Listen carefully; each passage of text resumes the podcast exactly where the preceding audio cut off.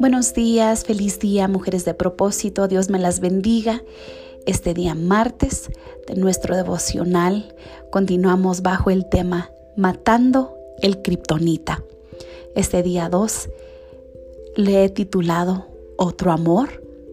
Le voy a contar una anécdota y espero que al final de este devocional entienda cuál es el Kryptonita que tenemos que matar y destruir.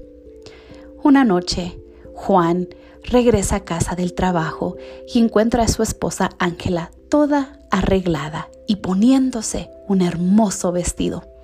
Él concluye que ella debió haber planeado algo muy especial para ellos dos, así que de volada se ofrece arreglarse él también.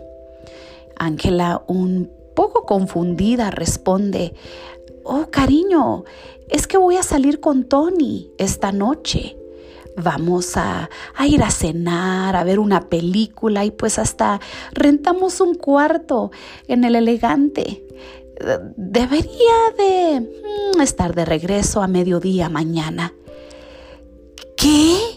¿Quién es Tony? le grita Juan.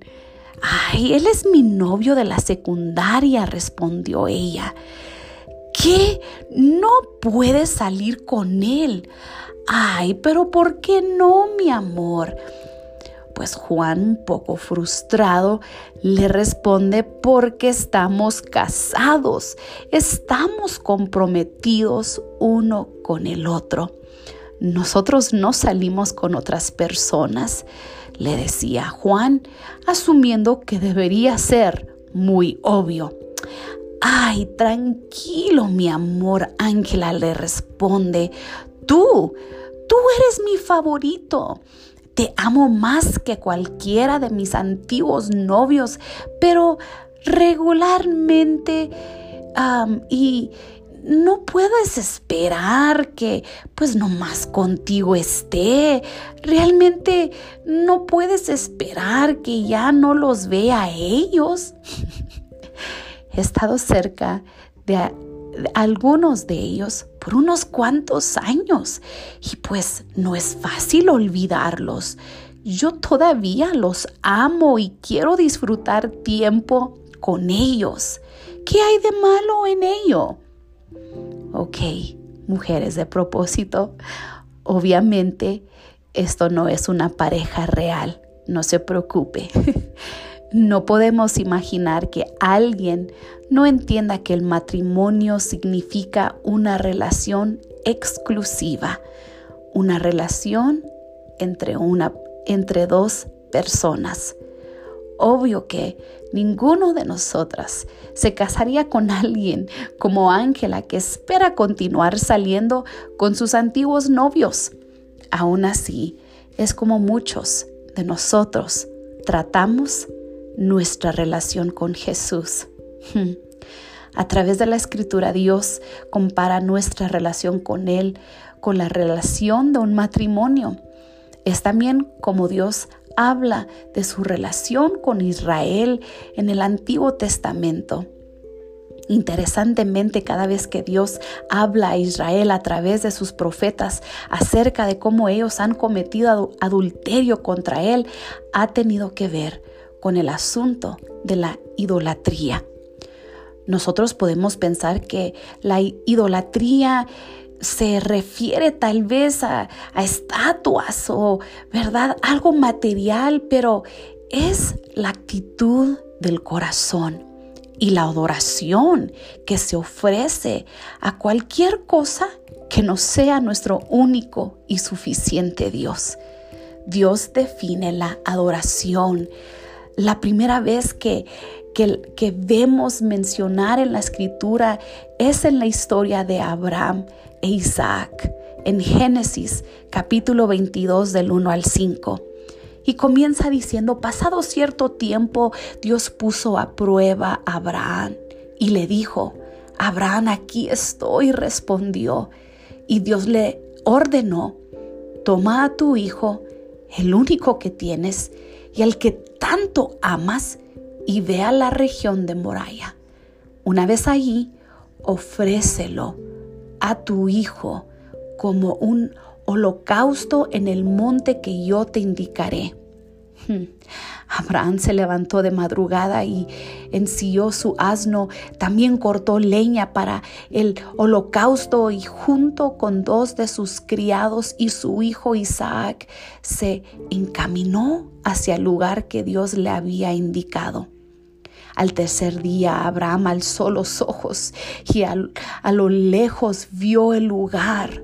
Entonces les dijo a sus criados, quédense aquí con el asno. El muchacho y yo seguiremos adelante para adorar a Dios y luego regresaremos juntos a ustedes. Aquí vemos que la adoración, mujeres de propósito, es al final del día obediencia. Adoración no es un lento y hermoso canto, adoración es obediencia.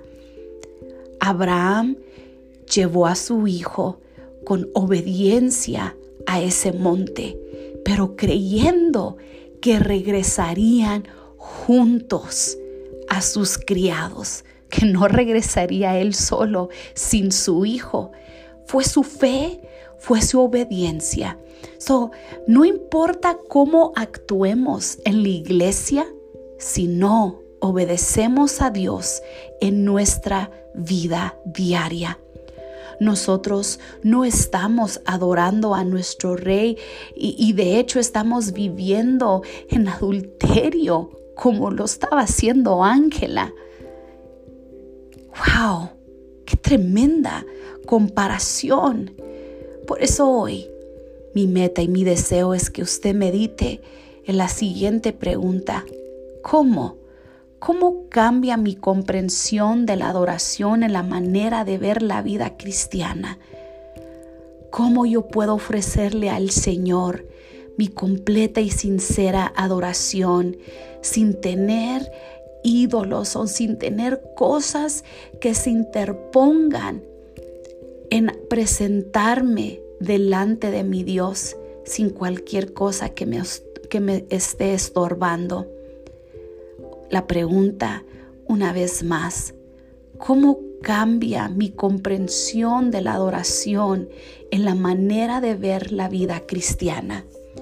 Hoy yo quiero, mujer de propósito, que entienda que no podemos tener otro amor, no podemos tener otra pareja. Es una relación exclusiva entre usted y Dios. ¿O tendremos otro amor por ahí como lo tuvo Ángela? ¿Otro amor que ocupe el lugar principal de nuestro amado?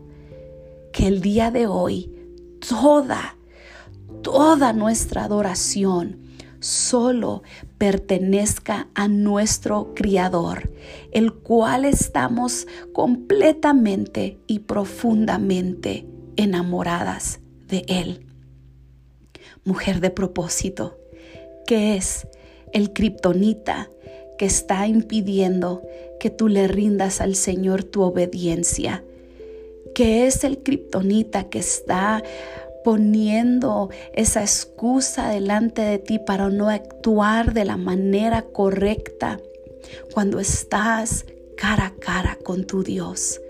Recuerde, adoración no es un lento y hermoso canto es obediencia, la actitud del corazón. Que este día usted pueda sentir que Dios la escogió exclusivamente a usted para estar a su lado, para darle amor, para darle paz, para darle salud, para darle gozo. Es todo para nosotras en este día porque Él, Él es nuestro amado, Él es nuestro Dios. Y hoy le rendimos toda nuestra actitud, nuestro corazón y nuestra obediencia a nuestro Dios. Que el día de hoy tú puedas sentir que Él te escogió exclusivamente a ti. Un fuerte abrazo, mis hermanas. Dios me las bendiga, mujeres de propósito.